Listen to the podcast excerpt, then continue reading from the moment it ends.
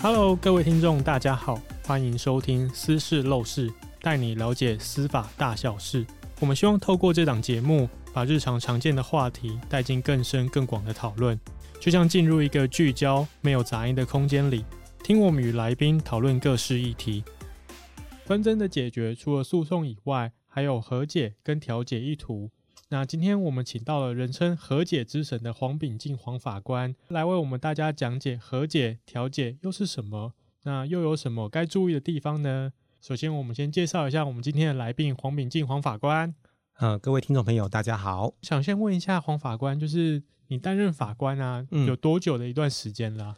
呃，我从八十九年分发到地院服务。所以现在已经超过二十年的法官生涯了。那法官这二十年时间，你都是在处理民事案件吗？是的。那你有印象，就是有一个大概的数字，就是你有处理过多少件的民事案件？那其中又有多少可能是透过和解的方式来解决的呢？嗯，就法官的工作量来说的话，这个真的是没办法统计啊。就是像我，我记得啦，我刚到法院的时候。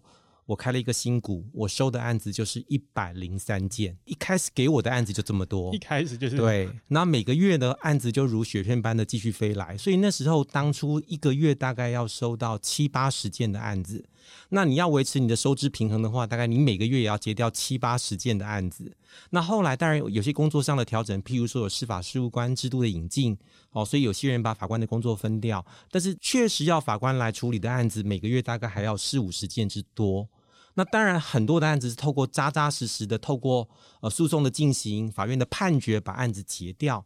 但是有些案子呢，可能在诉讼程序中，当事人自己不排除有和解的意愿，好，所以我们在开庭的过程中劝喻当事人成立和解。那也可能是透过法院的调解制度，把它移付调解之后，调解成立。那这个案子就不用经过判决把它结掉了。那刚刚讲到有出现两个词，一个是和解跟调解，是就是这也是我们今天的重点，就是想先问一下法官，就是和解跟调解在制度上这两个词有什么样的差异呢？是呃，诉讼法上面呢、哦、有包括和解跟调解，它都是广义的所谓的诉讼外的纷争解决方式，就是我们不是透过正常的诉讼程序把案子结掉。那和解的话，我们一般不会有所谓的和解期日，通常就是我们开庭开到这中间的过程当中，两造呢觉得好像可以谈，那这时候法官在开庭的过程中，可能就问一下说，哎，原告你对这个案子有什么样的想法？那被告你对这案子有什么想法？就是在法官的主导之下的话，可能请两造把这个案子谈好。那也有可能有些情况是，两造当事人自己就跟法官呈报说，哎，这个案子我们要私底下去谈和解。所以不见得是由法院这边来介入，那只要两造能够把这个东西达成共识的话，哦，像不管是在法院写成一个和解笔录，或者他们私底下成名之后把案子撤掉，我们都是认为是所谓的和解的范畴。那调解的话就有点不太一样喽，调解它一定有个所谓的调解人，一个中立的第三人。那这个调解人呢，不一定是法官，他可能是法院聘的调解委员。所以它会有一个独立的期日，叫做调解期日。在那个调解期日的时候呢，就是当事人跟调解人一起来磋商我们适合的调解方案。所以和解就是反正两个人，你不管是私下讲好，然后不需要定一个期限，你们只要两个人讲好，OK 就成立和解。是，但调解就是通常是会有第三方的单位介入，然后会定一个时间，大家一起坐下来谈。是，那另外。有两个词，我觉得也蛮特别的，就是我最近在法院里面看到，一个是仲裁，是。另外一个是司法院最近在推的 ADR，嗯，这两个又有什么样的差别呢？哦，好，仲裁制度的话，它也是一个诉讼外的纷争解决机制，好，但是它跟我们刚刚讲到的和解跟调解有一个蛮大的差异性的话，其实仲裁有点像是一个准司法机关，我们到法院来的话，我们会拿到一个判决，那仲裁呢也会有个仲裁判断，就是。仲裁目前以我国的限制的话，是两造当事人他们同意用仲裁来作为他们的纷争解决机制，哦，他们有个仲裁的约款，这时候呢，就由相关的，比如说像仲裁协会来帮他们做一个仲裁判断。那仲裁判断本身并不是两造磋商好的方案哦，还是一样，你们在仲裁的过程中会有两造的主张攻防，那仲裁人觉得哪边的？主张比较有道理，然后做了一个判断。那跟一般的诉讼比较不一样的话，就是呃，它原则上它只有一个审级，就是仲裁判断做了，原则上当事人就应该遵守这个仲裁判断。那一般我们的诉讼可能至少有两个以上的审级，对不对？大部分是三级三审，所以仲裁的话，它的强调特性就是它比较快哦，可能一次就可以把它做完。那为什么我们说它是诉讼外的纷争解决机制呢？它虽然跟裁判很像，但它不是在法院做的。好，那它本身的效力也蛮强的。仲裁判断只要经过法院裁定之后的话，原则上它也是会有这个可以去拿去做强制执行的。那刚刚主持人阿斯讲到的那个 ADR 的部分哦，它就是呃广义的这个诉讼外的纷争解决机制啦。譬如说，很多人遇到一些比较小的纠纷，他可能去那个乡镇市调解委员会。哦，去那边请他们的调解委员做成一个调解方案。那这个调解书做成之后呢，送到法院来核定。哦，这时候也是一样，会跟确定判决同样的效力。那或者是很多劳资争议的部分，在劳动部下面有很多的相关的组织跟机构可以负责做一些调解的部分。那只要没有进到法院，好，由法院以外的单位来把当事人的纷争加以解决的，都是 ADR 机制的一环。所以，像是仲裁或者是问 ADR 调解这些东西，其实在程序进行结束之后，其实都要再送到法院来做一个裁定，之后才算发生效力。呃，其实我们当然希望哦，适度的减轻法院的负担，就是说我们当然希望你不管是私底下和解也好啦，或乡镇市调解也好，你要确保你的权益的话，当然是有一个法院的介入哈，做裁定也好啊，这个让你取得一个执行名义哈。那执行名义的目的干什么？就是。怕你不去自动履行的时候，债务人答应要给个五十万，那你不给钱，所以这时候我才要去强制执行嘛。那如果可以，当初我们谈好哦，你该给三十万，该给五十万，到底要分几期，什么时候之前给？假设都给完了，那这个事情就你们自己都处理好了，法院也不用介入啦。但我们最希望的部分就是，真正 ADR 发展的好的时候，很多事情都不用法院再进入来做后续的处理啦。那像是我们案件有分很多种，有民事的、有刑事的，还有行政的这三种类型的诉讼案件呢、啊，嗯，都有办法和解跟调解吗？还是只有限定某些类型的案件才可以用调解或和解的方式来处理呢？呃，应该这样说好，就是以前的传统的想法就是，呃，我们和调解大部分是在民事领域里面比较会发生哦，就是大部分是金钱的纠纷，然后我们可以自己来做一些处理。那当然有些刑事案件，它的本质可能也会跟民事有关联，譬如说诈欺罪。哦，我被骗钱了，我被倒汇了。那最主要目的呢？我可能不见得是要被告被关，关了以后我的钱还是要不回来。我最主要目的是希望把我的钱拿回来。所以有可能他们一个刑事犯罪背后衍生出一个相关的民事的损害赔偿的案件的话，也有可能在这个民事的部分透过和解或调解方法把它处理好。那当然有些部分的类型的案子，它可能不太适合，就是呃写成和解笔录啦，或写成调解笔录。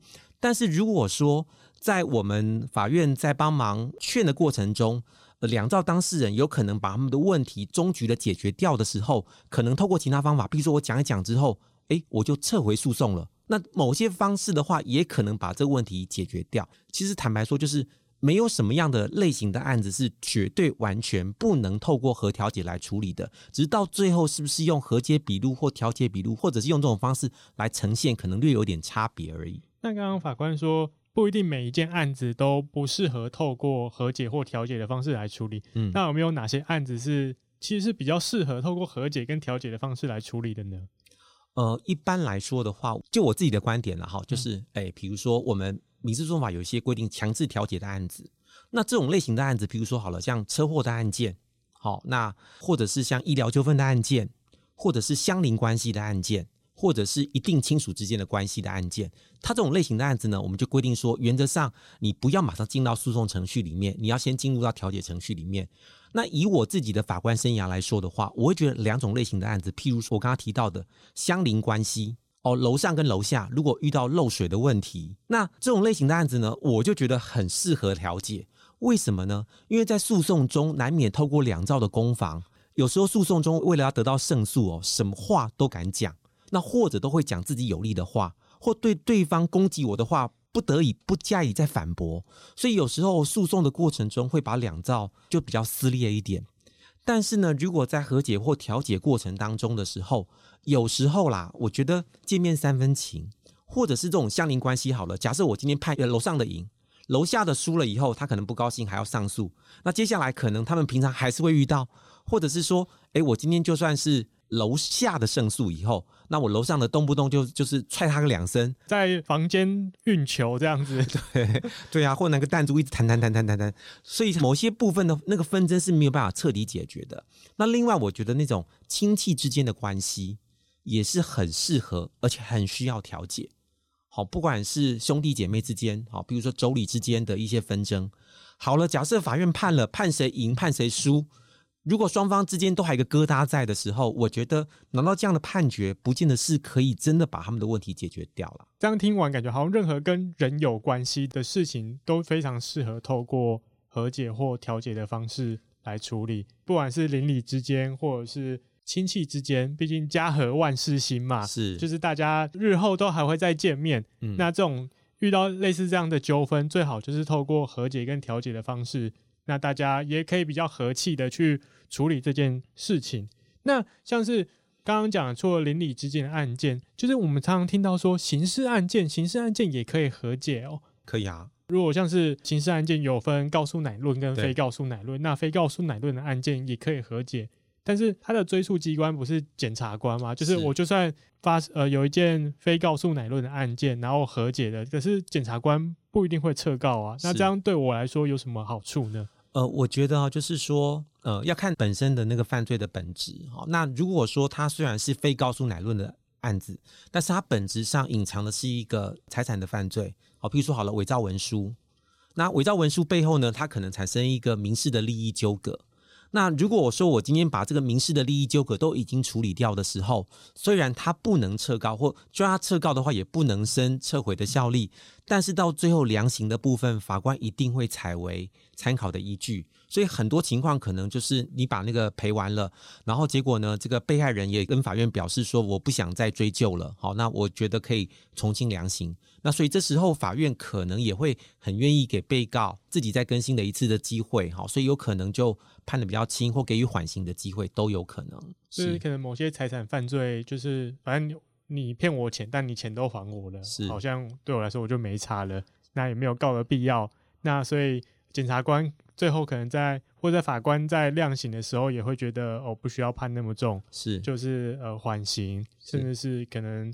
一颗罚金足够惩罚你这个加害者的所作所为的这样子，就是在我们法定刑或在法院的裁量空间里面会做一个比较妥适的裁判啦。嗯嗯。那刚刚讲像是和解有分成，就是诉讼外跟诉讼中的和解。是。那像是诉讼中的和解，可能是由法官来主导这个和解的程序。是。那它实际上又是怎么样进行的呢？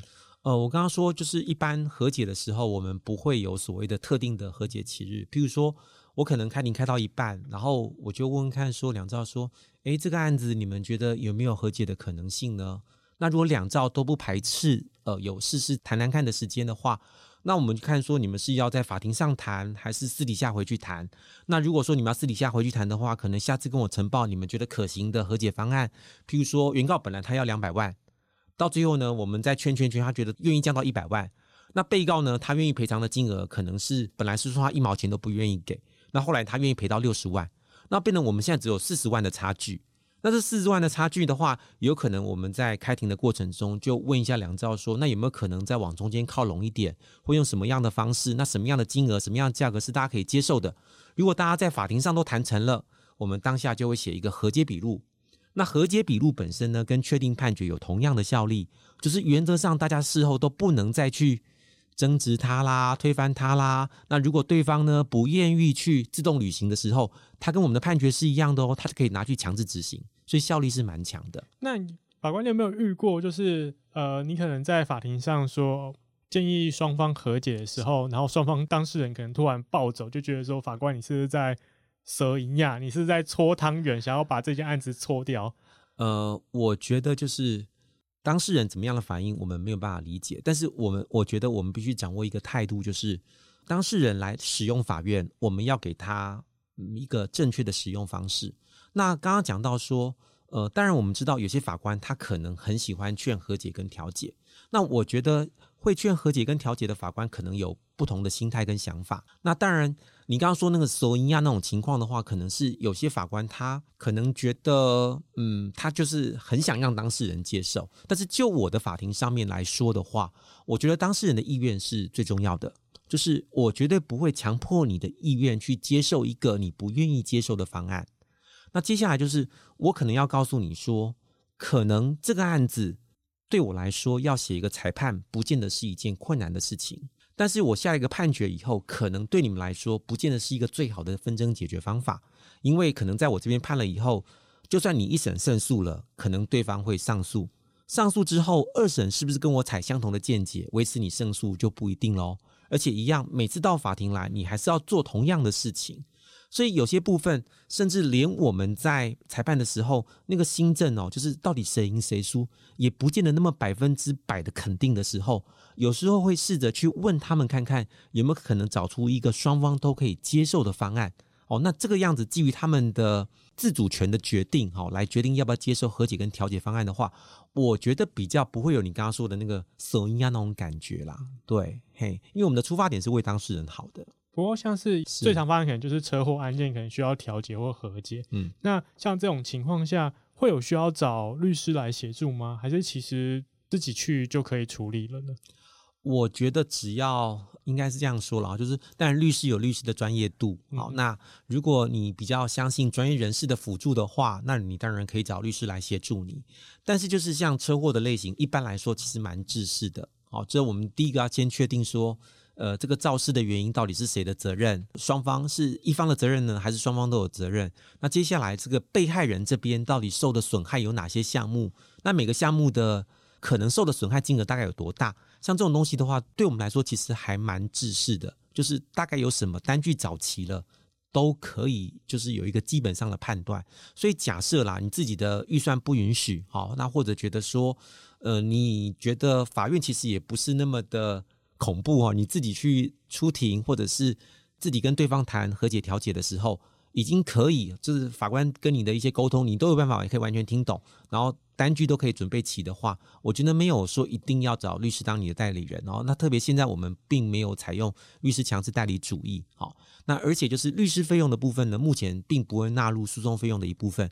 换言之，就是我自己假设我花了八万块请了一个律师，那就算这个审级我赢了。或者是我跟对方谈成，依照我的条件谈成和解的时候，除非对方愿意帮你付这个律师费，否则这个地方的律师费我们是不会转嫁给对方来负担的。法官，你有没有遇过可能遇到对方狮子大开口，请求金额非常高，那你又是怎么样促成他们达成和解的呢？其实我觉得是要看大家的态度跟想法，就是。呃，你刚刚说狮子大开口，很多有可能是一开始有个刑事案件，他们提起附带民事诉讼。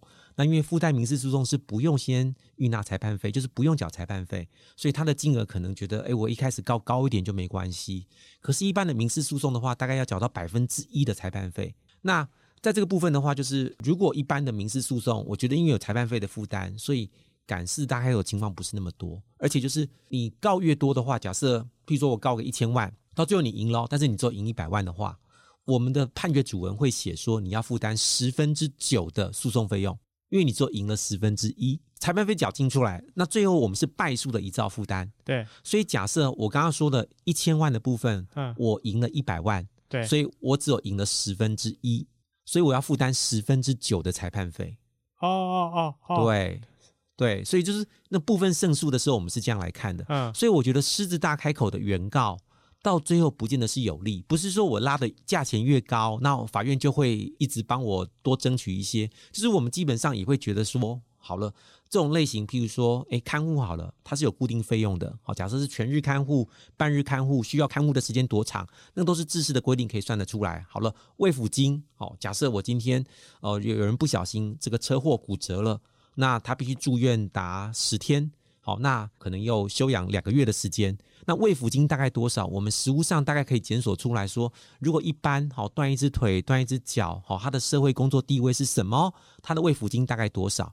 就是这个部分是有一般的行情的哦，那不太可能超过太多。所以假设你弄很高的时候，到最后你反而是不见得拿到那么多，那甚至会让对方觉得说你是比较没有诚意的啦。嘿，就是刚刚法官有说，就是一般的民事诉讼，大家比较少说会狮子大开口，主要的原因是因为有一个裁判费的问题。但刚刚也说，如果是刑事附带民事赔偿的话，它其实是没有裁判费的缴纳的问题。但是在遇到就是可能当事人很明显是在以刑逼民的时候，然后民事请求的金额非常高。那如果遇到像这样的案件的话，可能要怎么样跟当事人谈和解，会是比较好的做法呢？或是比较有什么美感可以处理像这样的案件？呃，我应该这样讲啊，就是说。基本上哈，那当然，如果你民事的部分谈成和解的话，对你刑事部分当然是有很大的帮助。但是我一直强调说，我们法院并不是讨债公司，就是我们只会依照我们觉得正常的情况之下，好，就是大部分合理的部分，我们来做一个裁判。那换言之，最后还是尊重当事人的选择权。我刚刚讲到说，诶，有可能啦，哈，呃，我看到目前有些刑事案件的处理方式的话，有可能他们认为该当。赔偿的金额的部分，他们先一部分达成和解，然后剩下的部分的话，就刑事案件还是判喽。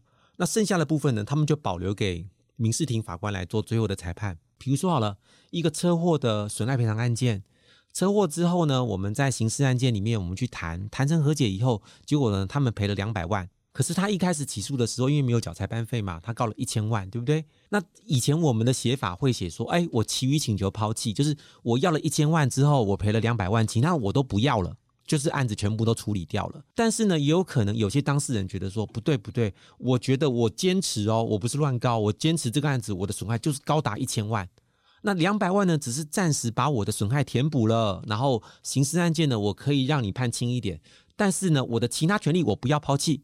所以有可能到最后这个案子呢，将来又移到民事庭来。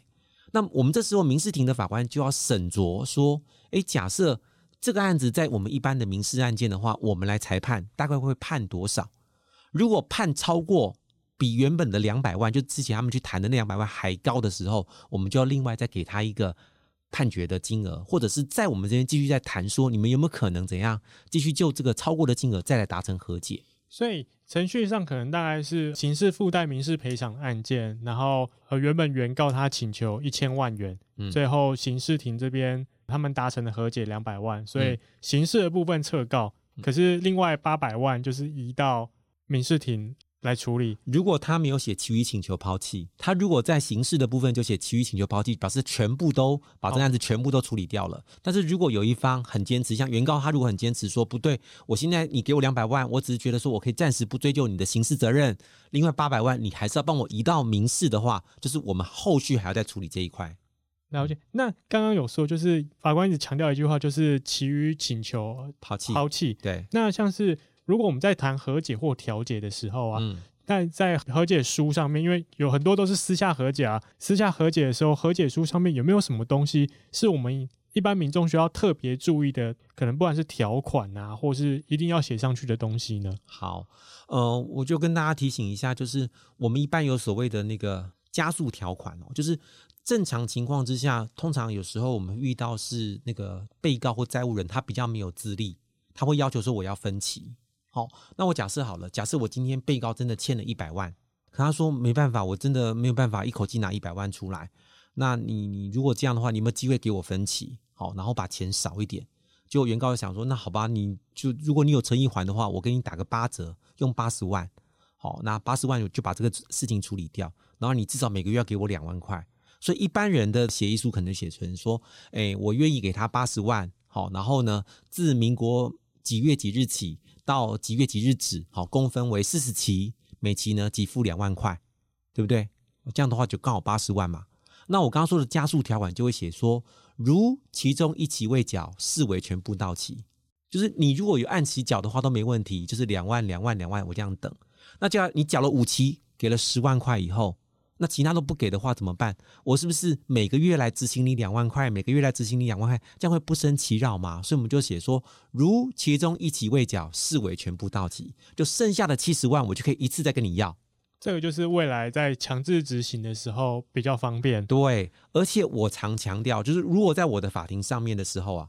我除了让你说一期未缴视为全部到期的时候，我为了让这个被告或这个债务人呢，他自己会乖乖的把钱拿出来的话，我刚刚说他们本来的债权债务关系是一百万哦，我刚刚让步的时候已经变成多少？八十万了，然后又分期，所以假设我是被告，我我如果是一个比较不诚信的被告的话，我只要拿这个和解笔录的时候，我就老心仔仔，我什么都不怕喽。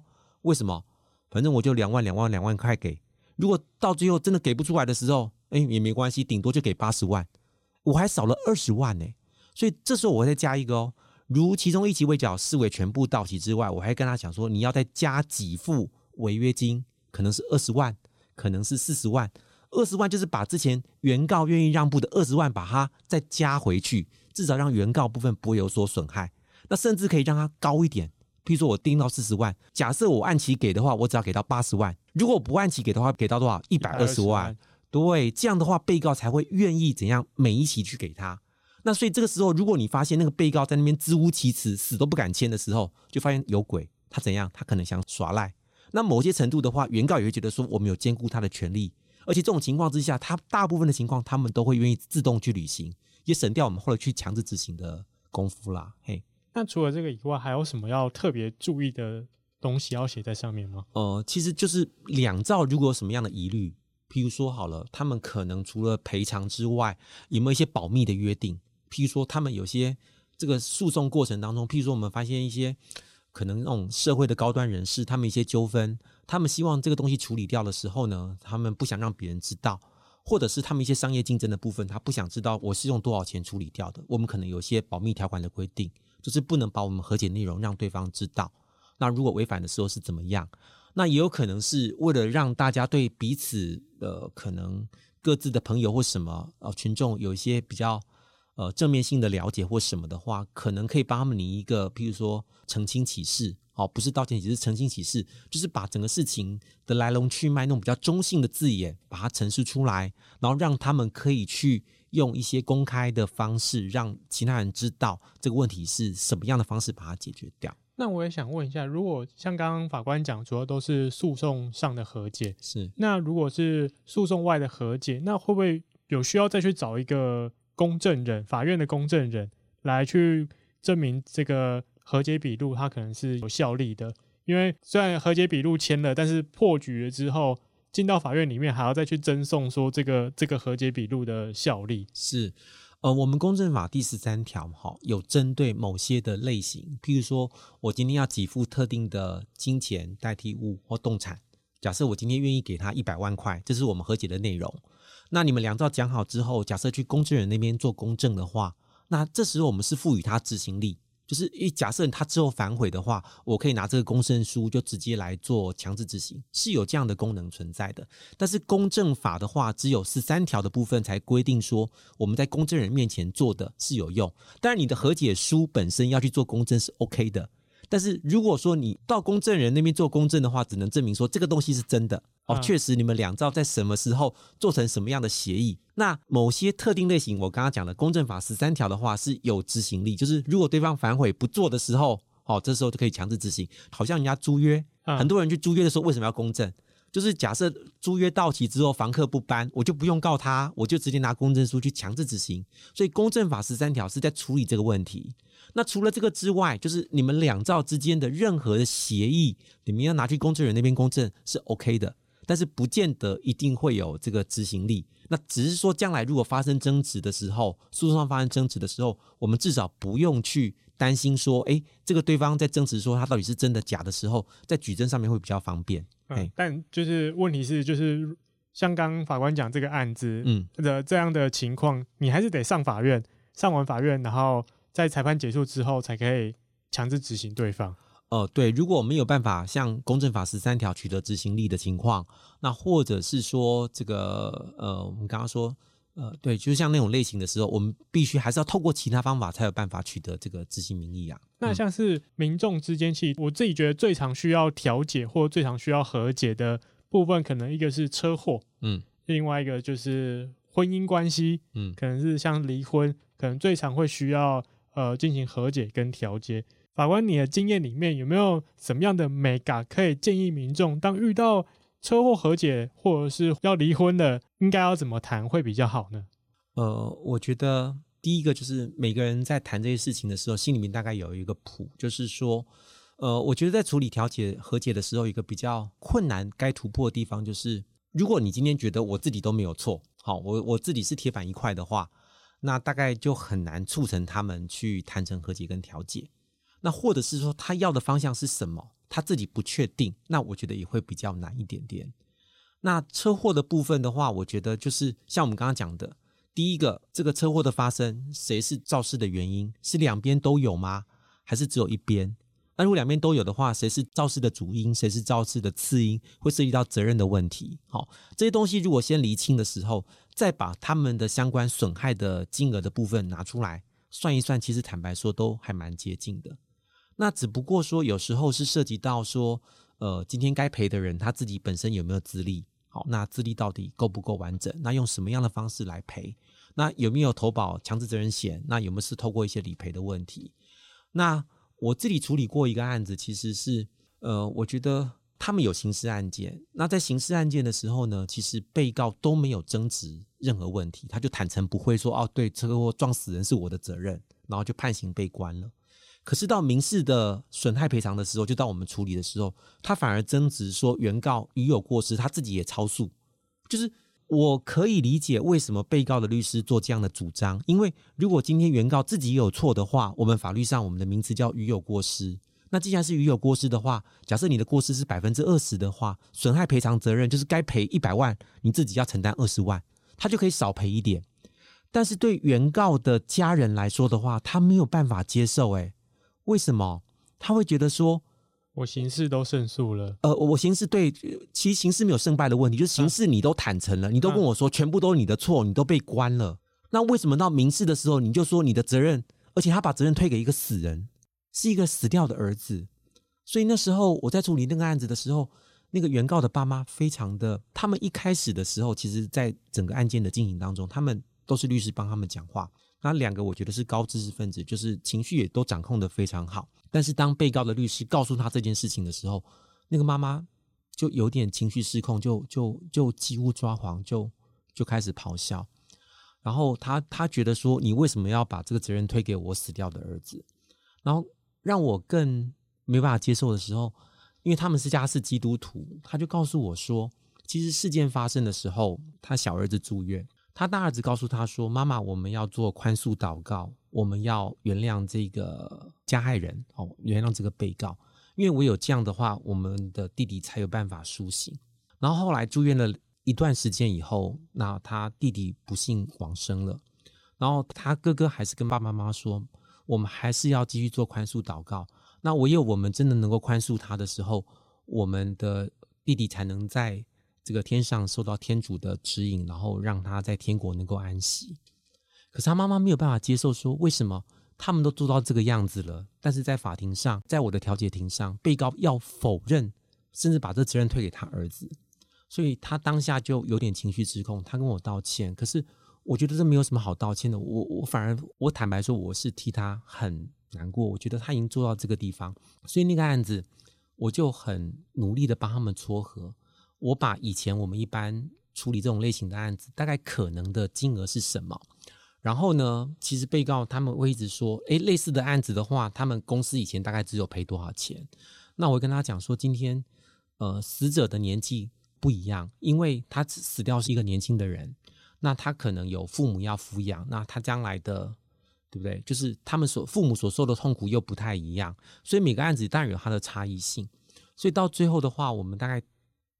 讨论出来的时候是一个到，嗯，大家都可以接受的金额。我觉得啦，就是我已经把被告觉得就突破他以前传统那种知识印象，然后我也希望，当然，我觉得这个钱没有办法弥补一个失去儿子的父母的辛苦或他们的难过，我觉得是没完全没有办法弥补的。但是至少我可以做到是在民事的损害赔偿的部分，尽量依照我们法律上允许的部分去判给他，去补偿给他。其实我们大部分民众都会有一个想法，就是觉得说口袋的深度可能会影响到调解或者是和解的结果。那有什么样的东西其实是影响呃和解或调解的重要关键呢？当然，口袋深度是很重要的。你刚刚说就是假设呃，就是遇到了这个问题能够处理掉，好，就是每个人如果很阿萨里，这个金额都很接近的话，当然都很好谈。但是我觉得。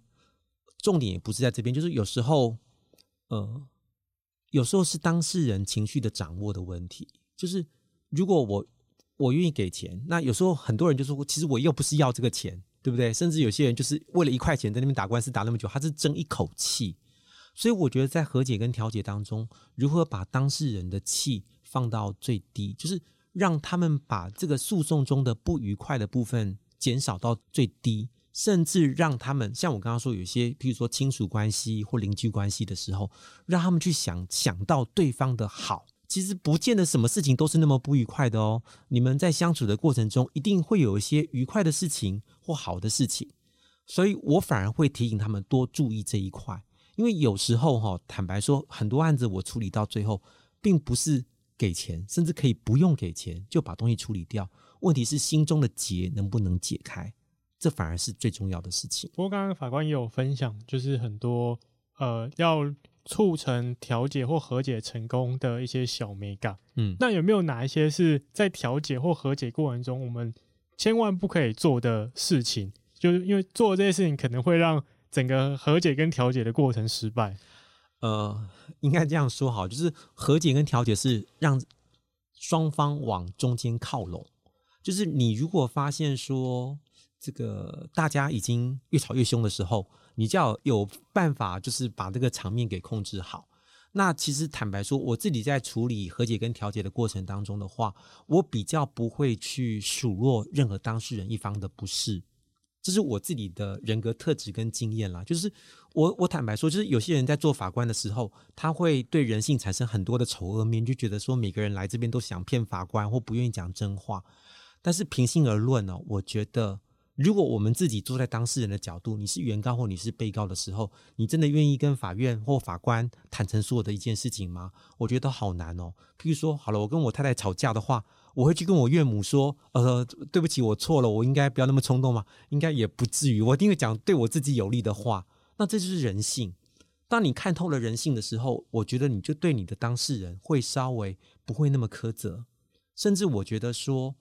你会透过一些方法鼓励他们讲出自己内心真正的话，所以坦白说，像我的法庭上面的话，我刚刚说第一个，我不太会去苛责当事人，想尽办法让他们鼓励，让他们把自己心里面真正的话讲出来，然后甚至说我不太会去告诉他们该怎么做，我比较想比较常做的事情，像刚刚一样，我讲我自己的例子，好，就是如果今天是用我自己的例子讲出来。看他们能不能产生一些启发或有一些体悟的时候，我觉得他们会觉得说我是基于那个他们的朋友的立场在帮他们解决问题。我觉得让他们得到信任是非常重要的。就是你今天遇到个问题的时候，你有一个不认识的法官或调解人，他们提出来的方案跟一个你很熟悉的朋友提提供你的建议方案，我想大部分人会采用后者的角度。所以在法庭上面，或在调解庭上面，或在劝和解的过程中，我希望跟他们取得是一个让他们能够百分之百，不要到百分之百，就尽量能够相信我的那种立场跟角度。那这样的话，其实我提出来的分析就必须要尽量中肯，就是你的立场让大家知道说，其实你是非常呃中立、客观，而且都是为他们着想的。那我觉得以这种态度去主持整个整个过程的时候，我觉得你的那个心意，当事人也会感受得到。那当他们感受得到的时候，其实我觉得，呃，他们比较容易会接受或愿意把他们自己心里面的方案讲给你听。那适度的，你可能就可以找出真的帮他们解决问题的最好方法。这样其实听完会觉得，法官其实你很，嗯，很沉浸在帮别人调解，然后用和平的方式解决纷争这件事情上面。那我也想问一下，就是法官在做。和解跟调解的这段法官生涯里面，有没有做过什么样的功课，或是为了可以促成更多的和解，然后去做什么样的努力呢？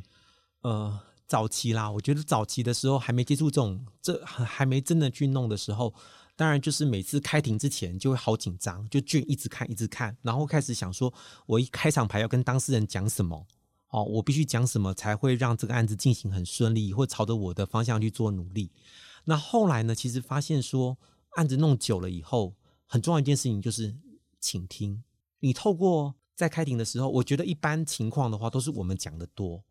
然后，而且在法庭上，你你刚才讲说，哎，你只要讲你法律上的东西，其他东西都不要讲了。可是我觉得在调解庭上面不是，我们可能听到的是他他今天早上来法庭的时候发生什么事情。就是你当你愿意多倾听的时候。很多事情，你可以从他们当事人的言谈举止之中，你知道他真正想要的东西是什么。那所以这些年来我做了那么多案子以后，我觉得其实只要把案情做一个基本上的掌握，然后在开庭的过程中，呃，倾听，然后跟当事人多沟通，然后就可以适度的找出一个好的方案啦。是，就是法官在圈子里面被称为叫和解之神呐、啊，然后也当法官当过了二十几年，在这个过程中，你有没有哪些是你比较印象深刻的案件？像起刚刚那个基督徒的妈妈的故事，其实听完也是非常感动。我我那个故事其实还有最后的时候，就是我我我比较习惯在每个案子要结束的时候，就是就算我帮当事人把案子谈完了，调解笔录都写完了，如果他突然讲出一句话，我会觉得他心里面的结没有解开的时候，我不会放他们离开我的法庭或和解庭。形式上案子处理完了，但实际上我觉得我很担心，说他们离开了这个法院或法庭的时候，是不是有些结还是没有真的解开？那坦白说，我觉得白发人送黑发人是一个很很辛苦、很难过的事情。我没有办法说感同身受，因为我当然我周遭中也有朋友发生那个事情，那对我来说那是一个禁忌性的话题，我根本不敢在他面前提到小孩的问题。那只是这个案子我必须要处理。那我记得最后那次法庭的时候，我本来想劝他们说：“你有一个非常贴心的大儿子，他可以做到这么好。”然后我希望说，这个呃，你们不要一直挂念着你们家的小儿子，好，然后应该让他更自由的在天国有一个好的发展。当我想讲这个话的时候，我就想到一部电影，就是《Coco》可可夜总会。嗯，它里面有一幕剧情，就是说。诶，他的男主角的曾曾曾曾祖父不是变成鬼吗？对不对？对。那家里面要有人记着他，如果没有记着他的话，他就会从鬼里面就变成 nothing。所以，当我要跟他讲说，请你不要挂念着你小儿子的时候，我突然想到 Coco 这件事情，我就我就开不了口。所以我就觉得说，哎呀，搞不好在他们心中一定要留一个位置给他小儿子在。所以我只能跟他们说，请你们往前看，然后。试着好，这个不要不，因为那次刚好是母亲节前，所以我觉得就特别感伤，所以我只能告诉他们说，多想想看小儿子的好，然后珍惜你们现在的大儿子。对，我不敢跟他说，就不要把它放，就是不要把它那个不要放在心里面。对，所以我就觉得说，呃，至少啦，就是这个案子距离现在已经好多年了，可是我每每次想到这个案子的时候，我有时候都会。忍不住都会有点哽咽，所以我就想说，至少在我心里面，虽然我我我没有看过他小儿子，但是我一定会记得这个案子，记得这个人，然后记得他在他爸爸妈妈心目中重要的位置。然后我会觉得说，其实我一般没有办家事的案件，但是我有处理一个刑案，帮人家处理到一个夫妻的相关刑事案件。那夫妻会告到刑事，那表示是蛮严重的。对，所以那时候。我第一件事情就问他们说：“请问你们的婚姻状况到底要做什么？要在一起吗？还是要离婚？就是这个地方我要先理清楚啊！如果说你们的夫妻还要在一起，你告个刑事，这个我我根本没有办法接受。就是你怎么人家床头吵床尾和，你怎么可能？除非你们就是想当假面夫妻嘛，对不对？维持一个夫妻关系。所以就是我觉得我在处理那个刑事案件的前提，要把他们的夫妻关系处理好。”但是因为我比较少处理家事的案件，一开始我都会认为说劝和不劝离，因为我就跟你说，我我跟太太常常一天到晚就是有有点小争执啊。那我也常看到我岳父岳母、我爸妈也是互相为那边大刚力倒吹够，嘿丢啊！哦，每天回到家就是把我当法官一样，就是叫我判说谁道理有理啊，其实都不是嘛。所以我都觉得夫妻之间有争执是是正常的。但是那个案子就是我本来是朝这个方向，是希望他们跟我讲说，婚姻关系里面他们所忌讳的是什么，不要踩的雷是什么，不要去踩就好了。然后他们就弄弄弄弄到最后，到第三次还第四次庭的时候，突然就跟我说：“法官，我觉得我们要离婚。”所以前面都说要继续。对对对，突然，所以我就觉得说，其实我们做一个法官或做一个调解人。你不能用自己的中心价值跟核心价值来要求当事人接受你认为对的事情。他们那时候要开口的时候，可能觉得对我很不好意思，因为觉得会不会打脸我。我说不会不会，因为那天要开庭之前呢，我在家里阳台晾衣服的时候，我就突然想到说，因为他们两个都是有头有脸的人，那我就想说，如果我把他们两个劝和，那结果呢？过了一年之后，他们两个之间出了什么事情？然后被媒体报道了以后，就说：“哎，法官强迫他们两个继续在一起，就到最后造成怨偶。”所以我就觉得说，这个东西还是要尊重当事人自己的选择。所以我一直强调，和解跟调解，法官或调解人只是一个角色，一个润滑剂，可能帮助你去促成那个方案。最后的决定权还是在当事人自己。我们只是让他们去，哎，怎么去讨论这个东西，怎么把这都做出来。而且我觉得到最后签完笔录离开法庭，大家都会带着微笑。所以，其实法官在和解上面，他扮演的就是一个促成他们沟通的管道啦。是在剑拔弩张的时候，有一个让大家可以坐下来缓和下来，然后好好的对话。是。那听完了法官分享了很多的案例，跟他在法庭上和解的经验之后，其实我们可以发现，呃，人与人之间的相处很重要的一件事情，第一个就是倾听，然后第二个就是，当然我们都希望每件事情都可以以和为贵。那和解的好处，刚刚法官也说了，就是除了可以让诉讼更快速的进行以外，也可以让当事人都是笑着离开法庭的。那非常感谢今天大家的收听，如果喜欢我们的节目，别忘记按下订阅，避免错过之后精彩的节目哦。谢谢大家，谢谢各位听众。以上内容为司法院广告。